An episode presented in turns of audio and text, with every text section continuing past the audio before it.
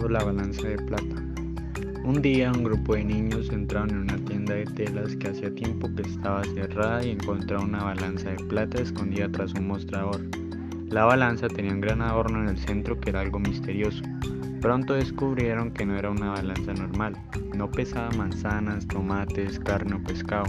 Lo que realmente, lo realmente asombroso que era, era que podía pesar las buenas o malas obras que las personas hacían. Los niños se dieron cuenta de eso cuando uno de ellos decidió tocar el centro de ella. De repente la balanza se iluminó. El niño se mareó y cayó al suelo. Uno de los lados de la balanza se inclinó y comenzaron a salir de él estrellas, muchas estrellas. Aparecieron entre ellos todas las buenas obras realizadas por el niño. Había sido bondadoso y comprensivo con los demás. Al rato el niño se levantó y comenzó a recuperarse. Otro niño quiso intentarlo también, puso su mano sobre el centro de la balanza de nuevo y ésta volvió a iluminarse. Esta vez no salieron estrellas sino espadas.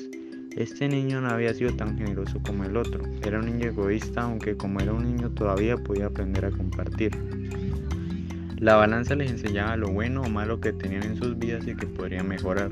Así pasaron los años, los niños seguían consultando a la balanza siempre que tenían dudas sobre cómo debían actuar o pensar.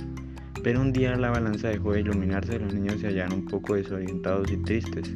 ¿Quién les guiaría a partir de ahora? ¿Por qué les había abandonado? La balanza se iluminó por última vez y le explicó por qué ya no podía ayudarles más. Ahora debéis pensar por vosotros mismos, ya sois grandes y lo suficientemente inteligentes para hacerlo.